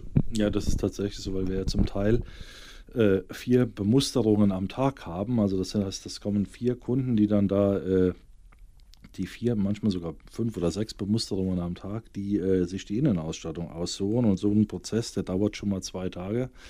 Und irgendwann äh, kriegt man natürlich Hunger oder möchte man was trinken. Und deswegen haben wir da in den letzten Jahren, wo wir doch immer mal wieder von den Stückzahlen gewachsen sind, uns so eine kleine Cafeteria gebaut, wo wir unsere Kunden eben auch verköstigen können. Sie haben es angesprochen, Sie sind gewachsen in den letzten Jahren. Wenn man nach Oberleichtersbach reinfährt, dann fragt man sich immer, erfährt man jetzt äh, zu Hansehaus und da ist Oberleichtersbach nebendran oder fährt man nach Oberleichtersbach und da ist Hansehaus nebendran? Mittlerweile übernehmen Sie so ein bisschen den Ort, was ja kein Fehler ist. Wie kommt es eigentlich, dass Hansehaus ausgerechnet in der Rhön angesiedelt ist? Ich meine, hier gibt es jede Menge Landschaft, klar, keine Frage, aber Oberleichtersbach ist jetzt ja nicht so, wenn ich jetzt auswählen würde auf der Karte, was ist der größte Standort, wo ich unbedingt hin will, dann komme ich ausgerechnet auf Oberleichtersbach. Mhm. Das ist eine schöne Geschichte. Eigentlich, wie der Name Hanse schon sagt, würde man eine, Firma, die Hanse heißt, nicht unbedingt in Bayern erwarten. Äh, Hansehaus kommt tatsächlich aus Lübeck-Travemünde, gegründet von dem äh, Schreinermeister Hermann Wandke. Es gibt ja hier in Oberleichtersbach noch die Wandke-Straße, die an den äh, Hermann Wandke erinnert. Und der hat in den 50er Jahren seine Liebe für die Rhön entdeckt und hat dann hier später auch ein äh, Zweigwerk von Hansehaus, was den Sitz damals in Lübeck-Travemünde hatte, eröffnet. In den späten 70er Jahren hat es die Schörkuber Gruppe gekauft. Ja, Schörkuber Gruppe hat ja ihren Sitz in äh, München und der äh, Josef Schörkuber, damals äh, schon ein, man kann sagen, Patriarch, sehr erfolgreicher Unternehmer, der hat es äh, aber, glaube ich, nicht so spannend gefunden, dass der Sitz von einem bayerischen Unternehmen in, äh, in Lübeck-Travemünde war und deswegen hat er das relativ schnell, ich glaube, er hat 77 gekauft, 78 war der Sitz dann in der Rhön. Und äh, irgendwann war die Firma, das Zweigwerk in der Rhön, dann so erfolgreich, dass es erfolgreicher war wie das Hauptwerk in Lübeck-Travemünde. Und es wurde dann irgendwann geschlossen. Heute gibt es Hansehaus nur noch in Bayern. Hat für Sie natürlich den charmanten Vorteil, dass Sie statt Rotspuren und Marzipan jetzt eher Kreuzbergbier und Schlachtplatte bekommen. So sieht's aus, ja, genau. Kreuzbergbier ist was Feines, Bayern ist was Feines und äh, ich bin ganz zufrieden, so wie es ist. Und ein großer Vorteil ist ja auch, Sie haben eine relativ direkte Autobahnanbindung und sind praktisch in der Mitte Deutschlands. Das heißt, Sie kommen überall schnell hin. Das stimmt, ja. Wir sind dadurch, dass wir hier an der A7 sehr nah äh, gelegen sind, verkehrsgünstig ist es für uns ein Vorteil und dadurch können wir natürlich Transportkosten optimal äh, unser, unsere Häuser in ganz Deutschland aufbauen. Jetzt haben wir schon so viel über Häuser und über Hansehaus gesprochen. Jetzt haben wir noch gar nicht über den Menschen gesprochen, mit dem wir eigentlich hier die ganze Zeit schon reden. Unsere Sendung heißt ja Leute von da. Ich überlege jetzt die ganze Zeit von der Sprache her. Sie sind jetzt auch kein Urröner, oder? Nee, ich bin auch kein Ur Urbayer. Äh, ich selber komme aus der Gegend von, ich fange, weil ich bin aus einem kleinen Ort, ich fange immer mit Koblenz an, das kennen die meisten noch und dann die Röner haben ja eine ganz spezielle Art und ich glaube, ich bin Westerwälder, ich passe ganz gut dazu. Ich glaube, beide können einen Dickkopf haben und von daher fühle ich mich ja wohl. Und vom äh, dunklen, drückenden Westerwald in die weiten Fernen der Rhön ein absoluter Gewinn, oder? Ein absoluter Gewinn, kann man nicht anders sagen. Das war jetzt sehr charmant. Sie können jetzt halt nie wieder zurück in den Westerwald fahren, aber das ist jetzt auch nicht so wichtig. Bei uns hören Sie jetzt im Moment eh mehr Leute. Insofern alles gut. Das heißt aber auch ein klares Bekenntnis zum Standort und natürlich auch, was ja für die Leute hier wichtig ist, zu einer Menge Arbeitsplätzen, die sie geschaffen haben. Das ist tatsächlich richtig. Wir haben mittlerweile über 600 Leute, die bei uns beschäftigt sind. Äh, sind wirklich sehr erfolgreich und das liegt im Wesentlichen meiner Meinung nach wirklich an diesen Mitarbeitern, die äh, stolz auf das sind, was sie tun und die können es eben auch. Und äh, von daher klares Bekenntnis zum Standort. Wir wollen weiter wachsen. Und die 600 Mitarbeiter, kann ich mir vorstellen, sind in gewisser Weise auch nur die Spitze des Eisbergs, weil Sie haben es vorhin angesprochen, Sie arbeiten gerade auch hier mit vielen lokalen Partnern zusammen. Das heißt, Sie sind natürlich auch ein Gigant, was es, wenn es darum geht, Aufträge zu vergeben, auch an Mittelständler oder Handwerksunternehmen in der Region. Ja, das ist sicherlich so. Ja, wir haben viele, viele, viele langjährige Partnerschaften äh, hier direkt in Oberleistersbach oder auch in den angrenzenden Orten. Und auch da, das ist für uns schön, langjährig. Wir kriegen die Qualität, die wir brauchen, die unsere Kunden wollen, hier regional und äh, fahren da, vertreiben die über ganz Deutschland. Also das ist für uns wichtig. Äh, jeder kann sich da auf den anderen verlassen. Das ist ein eingespieltes Team, auch mit unseren Subunternehmen. Äh, von daher ist es wirklich schön für uns. Ja. Sie haben gerade eben gesagt, 600 Mitarbeiter, der Wunsch weiter zu wachsen.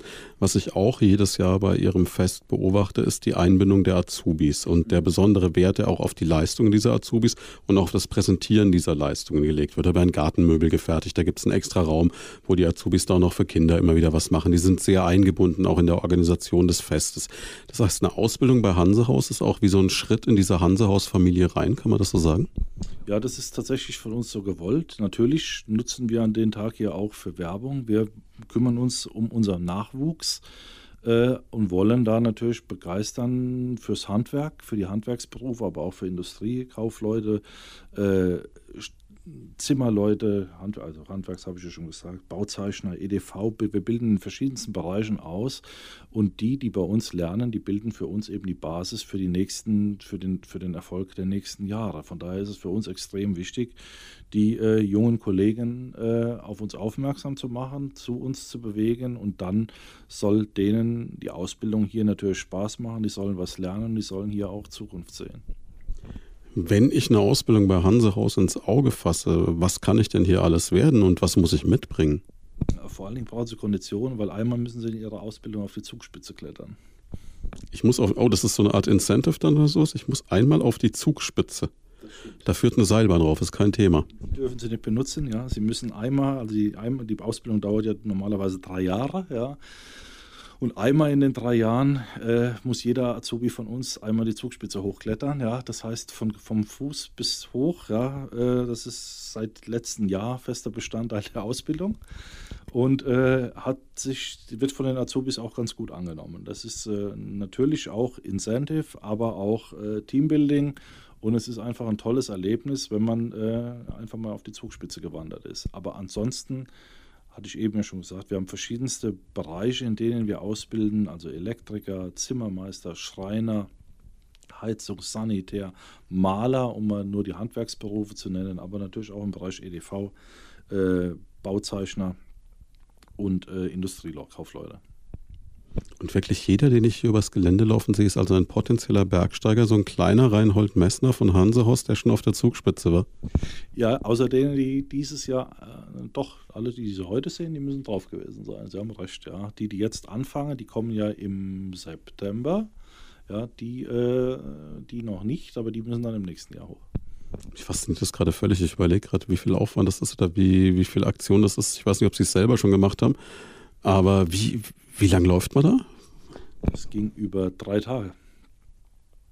Drei Tage mitgeführt, mit, mit, also natürlich, Sicherheit ist uns dann natürlich wichtig, wir wollen ja keinen Azubi verlieren, aber es, der Aufstieg dauert tatsächlich drei Tage, weil die Seilbahn dürfen sie nur zum Runterfahren benutzen.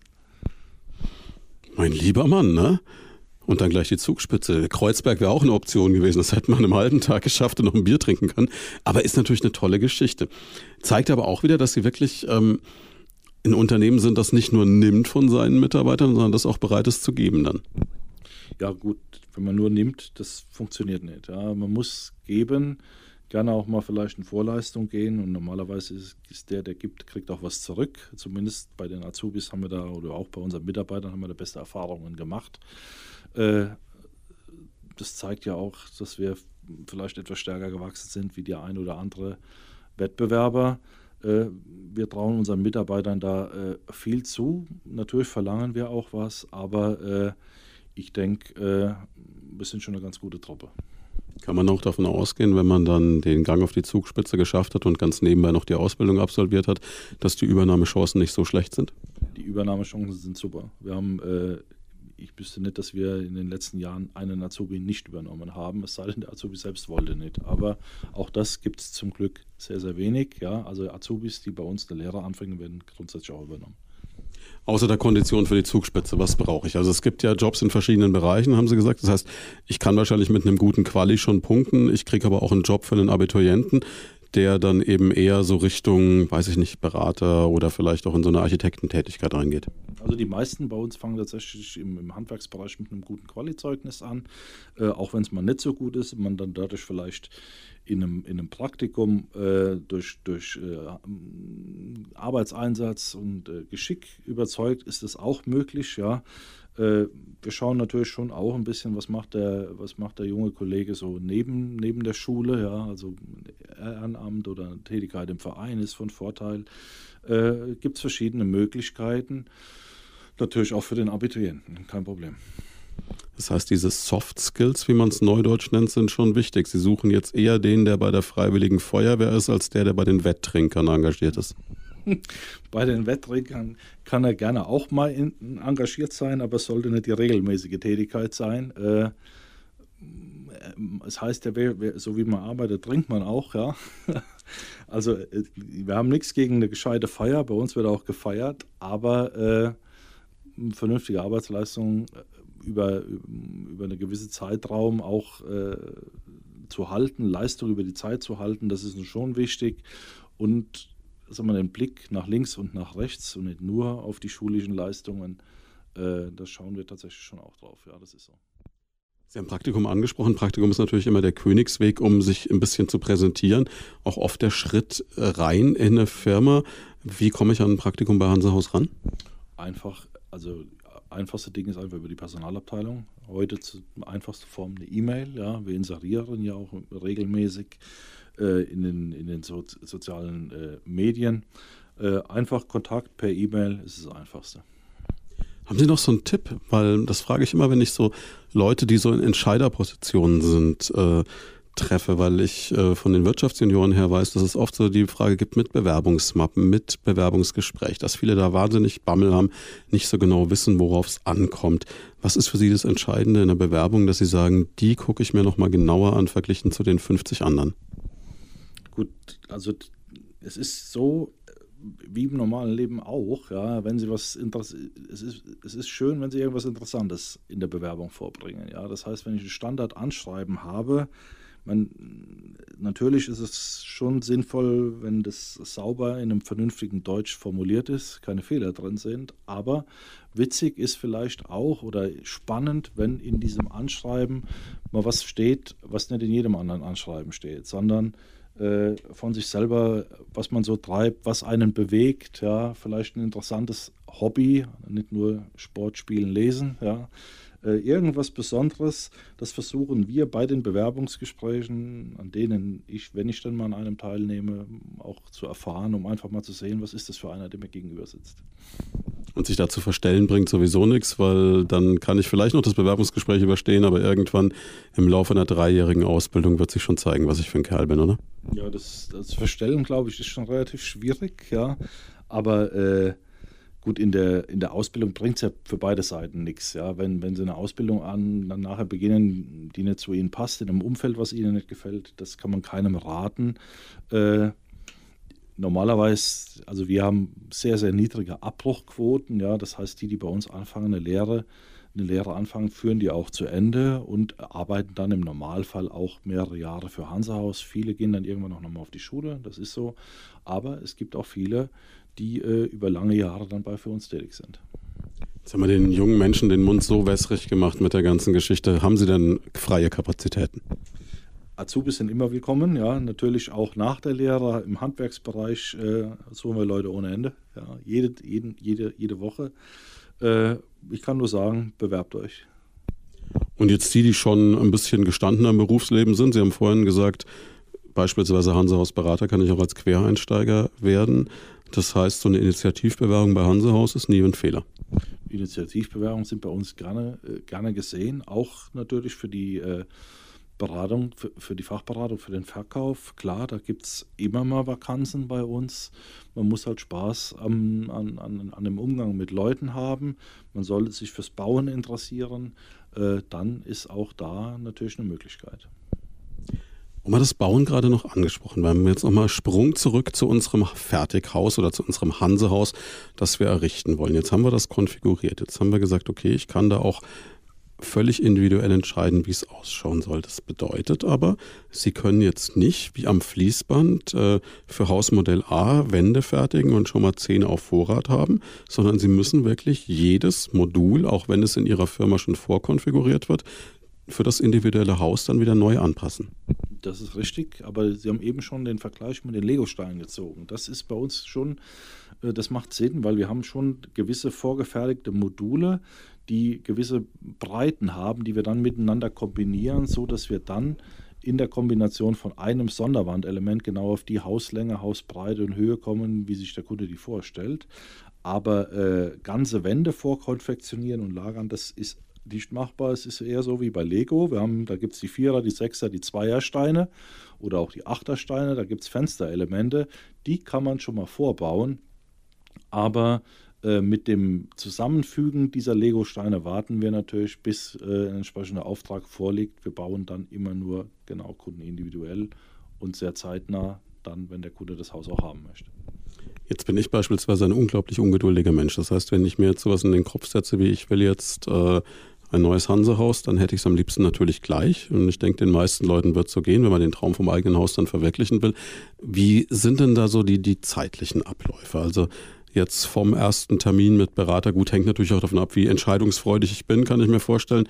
Wie kann ich mir das ungefähr vorstellen? Also der normale, ab dem, der normale Ablauf ist eigentlich ab dem Tag der Vertragsunterschrift. Äh, gehen wir ja dann in die, die Bauantragsphase, ja, das heißt, es wird Bauantrag gestellt normalerweise ab Tag Vertragsunterschrift bis zu dem Zeitpunkt, wo das Haus dann bemustert ist und dann wirklich bei Ihnen aufs Grundstück rollt, spielt auch ein bisschen natürlich die Entscheidungsfreudigkeit von Ihnen eine Rolle, aber man kann sagen, so neun, zehn, elf Monate vergehen, bis das Haus tatsächlich kommt. Also wie eine Geburt quasi, kann man sagen, wie eine ja, Schwangerschaft genau, mit Geburt. Genau, wie eine, genauso ein freudiges Ereignis vielleicht. Ja, aber äh, genau, mit der, dauert so lange wie eine Schwangerschaft. Ist es dann auch so wie beim Kinderkriegen, dass in der Regel die äh, Frau sagt, wie es läuft und wie das Kind heißen wird? Also sprich bei den Entscheidungen, wenn Sie jetzt so Paare vor sich haben, hat mir oft den Eindruck, dass äh, Sie beide drüber reden, abstimmen und am Schluss sagt die Frau, was passiert. Ja, also auf jeden Fall hat die Frau sehr, ich sag mal, einen sehr hohen Einfluss. Das ist tatsächlich so, ja. Ist es Ihnen dann lieber, wenn Sie so Paare haben, wo schon ganz klar äh, feststeht, wer den Hut auf hat und äh, das macht es einfacher? Oder gibt es dann auch so Sachen, wo man so ein bisschen fast schon paartherapeutisch tätig sein muss als Berater? Also ich muss zugeben, für mich selber, ich, meine, meine Stärke ist die Bemusterung und die Ausstattungsauswahl nicht, weil ich vielleicht ähnlich wie Sie nicht so der geduldigste bin. Aber äh, für unsere Fachberater und Fachberaterinnen, die sind da, äh, die können das, ja, die haben Spaß an diesem Prozess, die sind sehr geduldig und äh, können, glaube ich, auch zwischen den Paaren wirklich sehr gut vermitteln und das ist oft auch erforderlich. Das heißt, Sie sind dann doch eher so der Manager-Typ, der sagen würde, so, und jetzt nehmt ihr mal diese Fliese und dann ist gut, nächster Punkt. Ja, also ihr habt ja selber mit Hansa Haus bemustert äh, und ich glaube, da habe ich meine Frau schon genervt, weil ich wäre schon gerne nach drei, vier Stunden wieder rausgegangen. Äh, ich bin da, muss andere Dinge tun. Vielleicht ein bisschen wie beim Schuhe kaufen, ja, mag ja durchaus sein. Jetzt rollt das Haus an am Stichtag nach neun oder zehn Monaten. Dann haben Sie gesagt, Ziel ist es, dass am Abend das Ganze regendicht steht. Also das, was wir heute auch erleben hier bei Ihrem Fest, wo Sie ein Haus hinstellen, eine Stadtvilla, wie Sie mir gesagt haben. Wann geht das früh los? Ich muss meinen Wecker wahrscheinlich relativ bald stellen, weil ziemlich bald der Hansehauslaster kommt. Ne? Ja, wir müssen sogar noch ein bisschen früher, weil sie müssen den Jungs von uns ja Kaffee kochen. also es geht schon früh los. Bei gutem Wetter sagen geht, äh, zieht der Kran die erste Wand so um 7 Uhr. Und vorher äh, wird auf der Bodenplatte eben abgeschnürt. Ja, da wird genau äh, eingemessen, wo welche Wand hinkommt. Aber die erste Wand soll eigentlich so um 7 Uhr fliegen. Äh, bei uns heute äh, wird es um, um, oder ist um, um so gegen halb acht, acht geflogen. Ja. Ziel ist tatsächlich am zwei, spätestens am zweiten Tag. Heute ist unser Ziel am ersten Tag, aber sagen wir, beim normalen Kundenhaus hier haben wir es ein bisschen vor Ort optimiert. Da wollen wir nach einem Tag das Haus regendicht haben, aber bei äh, jedem anderen Haus ist das Ziel eigentlich am zweiten, soll es dicht sein. Wer ist Ihnen da als Kunde lieber? Der, der dann sagt, ach komm, in der Zeit fahre ich mal in Urlaub und komme zurück, wenn es fertig ist, oder der, der neben dran steht, wichtig schaut, vielleicht das Ganze noch äh, mit dem Handy auf Video dokumentiert, aber auch immer wieder dann so ein bisschen besorgte Nachfragen und Ratschläge hat? Also mir als Geschäftsführer ist der Kunde lieber, der da ist, weil von dem weiß ich, wenn er deshalb miterlebt hat, wie das Haus wächst, macht er sicherlich Werbung für uns. Ja. Äh, es gibt natürlich auch den Kunden, der in Urlaub fährt und uns alles überlässt. Ich sag mal, ich kann mir vorstellen, wenn Sie der Handwerker vor Ort sind, ja, dann ist Ihnen vielleicht doch lieber, wenn der Kunde nicht mit der Kamera ständig hinter Ihnen steht und, und uh, Ratschläge für unsere, uh, für unsere Jungs hat. Aber das Aufbauen von so einem Haus, das ist schon ein Erlebnis. Das heißt, viele Kunden wollen das miterleben, die dokumentieren das mit der Kamera, heute auch schon oft mit einer Drohne. Also für uns ist auch das schön, weil es natürlich äh, Werbung ist. Kann dann aber auch sein, dass Sie am Dachdecker so mal links am Ohr die Drohne vorbeipfeift. Das kann dann schon mal sein, ja. Aber ich glaube, die meisten von unseren Jungs sind es mittlerweile gewöhnt. Die erschüttert es nicht mehr. Dann ist das Haus regendicht nach etwa 48 Stunden. Dann geht's los mit dem Innenausbau. Ja, genau. Dann kommen die Elektriker, die Heizung und dann der Estrich, die Bodenbelege, Wandbelege, Türen, ja, so sieht es aus. Sanitärobjekte.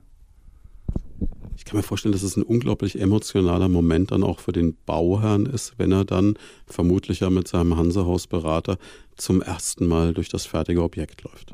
Man muss sagen, der, der emotionalste Moment ist eigentlich vielleicht so am, am äh, ersten Abend, ja, wenn sie noch am ersten Tag, das geht den meisten, die gebaut haben, so, wenn sie sehen und gucken auf die Bodenplatte, dann sieht man wieder, wenn man diesen Vergleich machen will, ja, gerade die Frau denkt, hm, die Bodenplatte sieht so klein aus, was haben wir denn, bauen wir denn da? Äh, da hat man Zweifel, ob das Haus nachher wirklich groß genug ist. Aber wenn dann das Haus nachher mal steht und man geht am ersten Abend durch die Räume, die dann schon entstanden sind und sieht sein Wohnzimmer, seine Küche, das ist, denke ich, so mit, mit der Schlüsselübergabe und die erste Nacht vielleicht im eigenen Haus der emotionalste Moment. Das ist natürlich was, was man in der Regel nur einmal im Leben erlebt, wobei Sie haben gesagt, es gibt Wiederholungstäter. Macht es ein bisschen süchtig vielleicht auch? Äh, Bauen ist natürlich eins, man kann sagen, bauen, manche sagen, Bauen ist das letzte Abenteuer auf der Erde.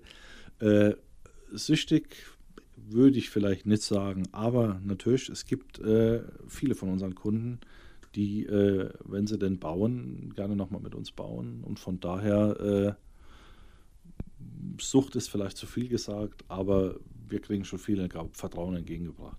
Wenn ich jetzt merke, ich habe eine Weile ein Hansehaus, bin glücklich und dann ändert sich meine Lebenssituation. Es kommt ein Kind mehr als geplant. Es zieht ein Kind aus und ich habe vielleicht, oder zwei Kinder ziehen aus, ich habe zwei Kinderzimmer nebeneinander liegen. Gibt es die Möglichkeit im Nachhinein auch noch Dinge zu ändern, eine Wand rauszunehmen, einen Durchbruch zu schaffen oder vielleicht auch noch irgendwie was anzubauen? Anbau ist natürlich immer möglich, ja, aber auch Wandveränderungen innen drin, solange es keine Wand ist, die die statische Funktion hat, ist das eigentlich kein Thema, kann man äh, auf, auf, auf leichte und schnelle Weise machen. Ich gebe aber zu, es kommt selten vor.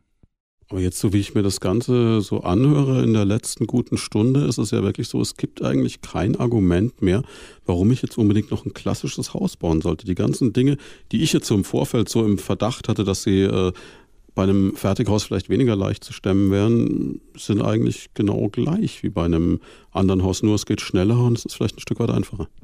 Ich würde es tatsächlich so sehen, ja. Auch wenn Sie das sehen, vor zwei Jahren hat die Stiftung Warentest ein Buch rausgebracht äh, mit dem Titel So kommen Sie in Ihr Fertighaus.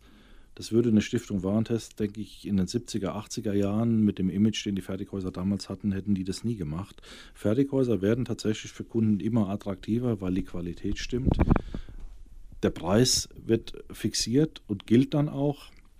Es geht schnell, man hat nur einen Ansprechpartner. Das ist aus meiner Sicht neben der Energieeffizienz, aber das können die konventionellen auch. Äh, in erster Linie ist es das Schlüsselfertige und ein Ansprechpartner mit Fixpreis, der dazu führt, dass der Anteil der Fertighäuser in Deutschland jedes Jahr steigt. Wir sind mittlerweile bei einem Marktanteil von 20 Prozent. Das heißt, in Deutschland ist jedes fünfte Haus ein Fertighaus. Vor zehn Jahren waren wir da noch bei 14, 15 Prozent. Ja, das heißt, der Anteil ist da um 50 Prozent gewachsen und wird weiter zunehmen. Unsere Nachbarn, die Österreicher, aber auch schon hier in Bayern oder in Baden-Württemberg ist der Marktanteil der Fertighäuser schon jenseits der 30 Prozent. Sie haben gerade unsere Nachbarn angesprochen, die Österreicher oder auch die Schweizer beispielsweise, die Italiener. Ist denn Hansehaus jetzt ein deutsches Phänomen? Wir hatten vorhin schon das Beispiel mit dem Ferienhaus auf Mallorca. Wie groß ist Ihr Radius denn? Also wir machen eigentlich 90 Prozent, 85, 90 Prozent von unserem Umsatz tätigen wir in Deutschland, aber auch äh, zunehmend im Ausland. Das heißt, unser, unser Kernmärkte im Ausland, das ist natürlich die Schweiz, Sie haben es eben schon angesprochen, wo wir auf äh, große Nachfrage stoßen und ein Markt, den ich für sehr spannend halte, Großbritannien allen Vorbehalten zum Brexit.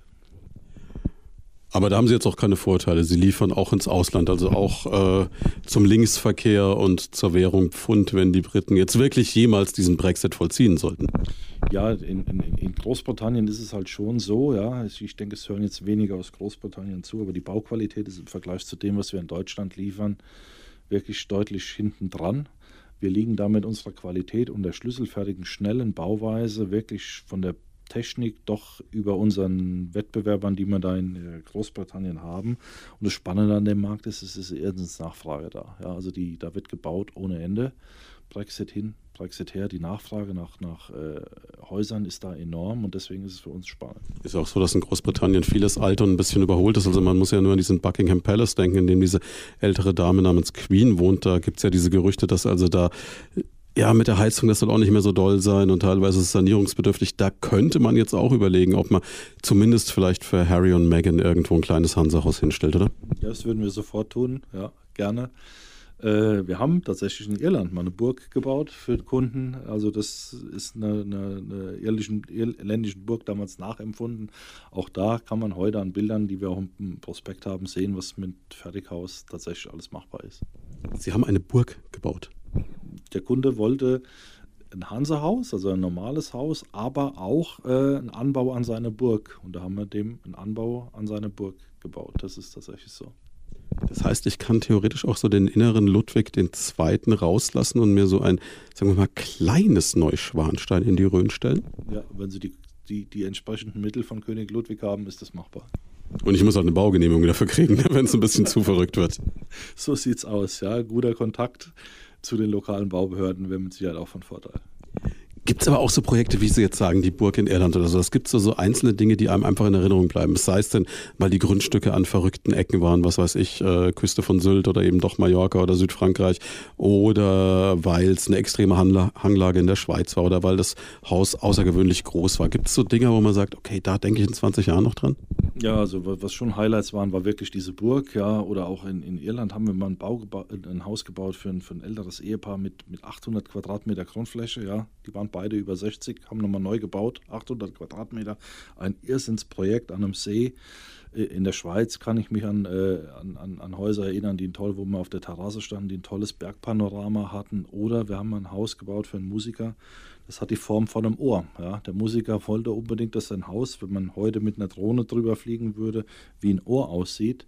Und tatsächlich äh, haben wir das dann so gebaut, ja. Auch da sieht man halt, äh, wie individuell ein Fertighaus sein kann oder auch das Projekt hier am Standort, was wir mal mit, äh, mit dem Künstler Kolani gebaut haben. Das sind schon Projekte, äh, die was Besonderes sind. Eine Vielzahl von unseren Häusern äh, liegen da in dem Bereich. Wir haben auch mal ein Haus gebaut, wo wir wo im Keller ein Irish Pub aus Irland nach, drin nachgebaut wurde. Also es gibt schon einige Projekte, wo ich sage, die sind wirklich was ganz Besonderes.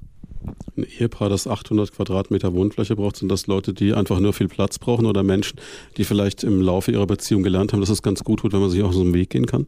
Ich glaube, äh, beides. Ja. Die, die wollten die Möglichkeit haben, sich mal aus dem Weg zu gehen, äh, hatten das große Grundstück dazu und auch die äh, finanziellen Mittel ob es sinnvoll ist, muss jeder selber wissen. Ja. Man möchte es nicht putzen, das bleibt mal festzuhalten. Ähm, Luigi Cogliani geht in eine ganz andere Richtung, glaube ich. Ne? Das ist ja dieser ganz bekannte Designer, der so ein bisschen den Bart von dem ehemaligen Boris Becker-Trainer hat, von dem Herrn Tiriak und immer weiße Klamotten trägt und ja alles in so organische Formen packt und ich glaube gerade beim Wohnen eher so auf kleine multifunktionale Räume setzt. Das ist richtig. Das war eine Studie, die mit dem Titel Wohnen 2020, das sind wir ja heute bald, ja. Da hat der Herr Kolani äh, ein kleines Haus mit uns gebaut, kann man hier am Standort auch besichtigen. Hat eine Grundfläche von äh, zwischen 50 und 60 Quadratmetern und in dem Haus selber ist ein Rotor. Auf dem Rotor ist in drei, sind in drei Teilen unterschiedliche Räume äh, abgebildet: ein Schlafzimmer, ein, äh, ein Bad und, ein Wohn und eine Küche. Und man kann den Rotor so bewegen, dass der sich mit dem Rest des Hauses dann immer verbindet. Und der Gedanke ist, dass man eben drei Räume hat, die man immer mit dem Rest des Hauses verbindet und so 180 Quadratmeter auf einem Footprint, also einem Fußabdruck von nur 60 Quadratmetern hat.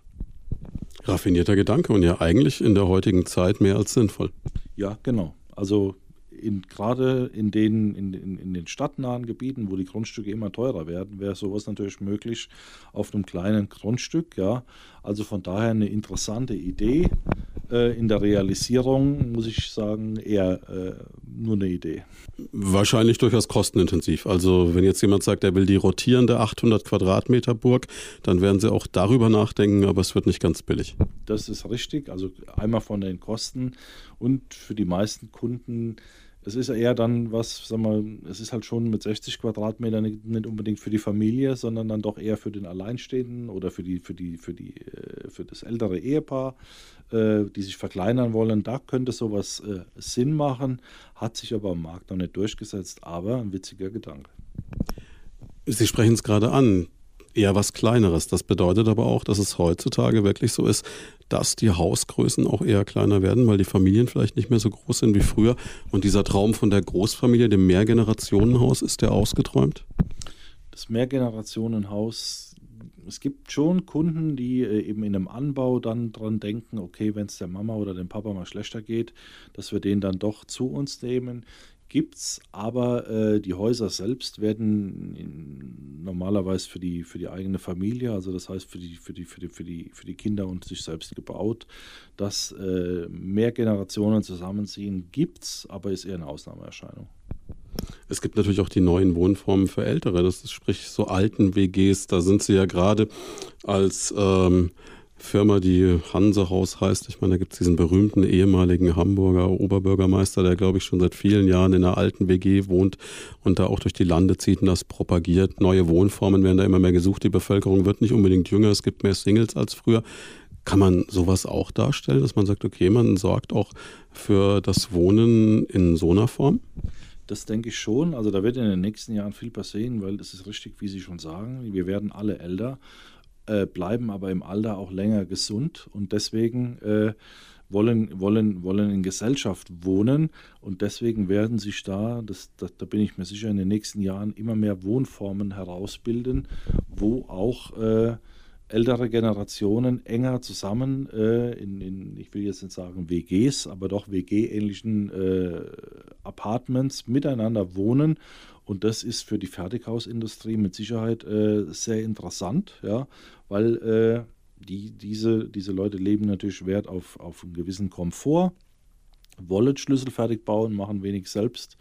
Äh, und denen liegt an Fixpreis und dann eben auch Qualität und äh, schnelle Lieferung. Nachhaltigkeit, wir haben es ganz am Anfang schon mal angesprochen, ist natürlich auch ein großes Thema ne, beim Bauen heutzutage. Jeder spricht davon, das ist in aller Munde. Jeder will da natürlich auch dafür sorgen, dass das ein bisschen so ist. Sie haben gesagt, das ist auch ein großer Trend. Inwieweit erfüllt Hansehaus den?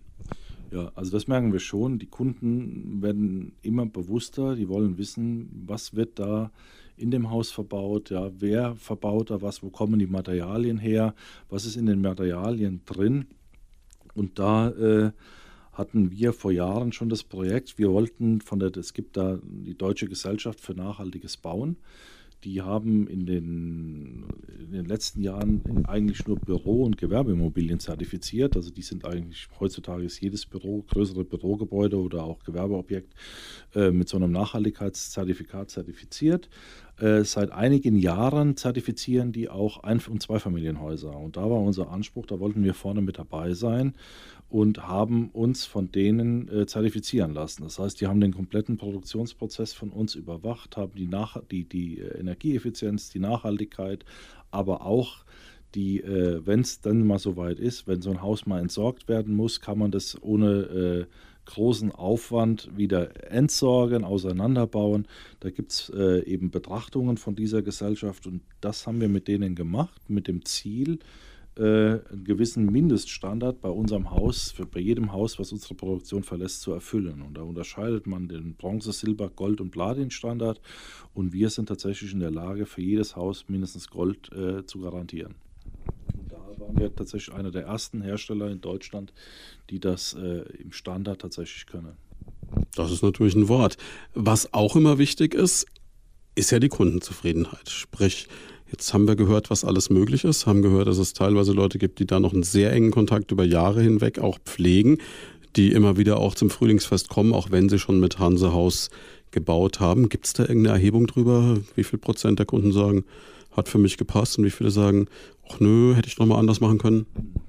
Ja, Kundenzufriedenheit ist, ist wirklich für uns sehr wichtig. Äh, wir generieren ca. 40 Prozent von unseren Kunden über, über Empfehlungen. Das heißt, Kunden werben Kunden für uns und das sind eben 40 Prozent der Häuser, die wir bauen, kommen so, äh, so kommen wir zu unseren Kunden. Es gibt auch unabhängige Untersuchungen, die äh, Kunden neben unseren eigenen natürlich, aber auch unabhängige Untersuchungen zur Kundenzufriedenheit. Da gibt es zum Beispiel von der Zeitschrift Focus Money seit einigen Jahren äh, führen die regelmäßig äh, Studien durch, wer ist Deutschlands fairster Fertighaushersteller und schreiben da Bauherren an, von denen wir nicht wissen, welche Bauherren die nehmen.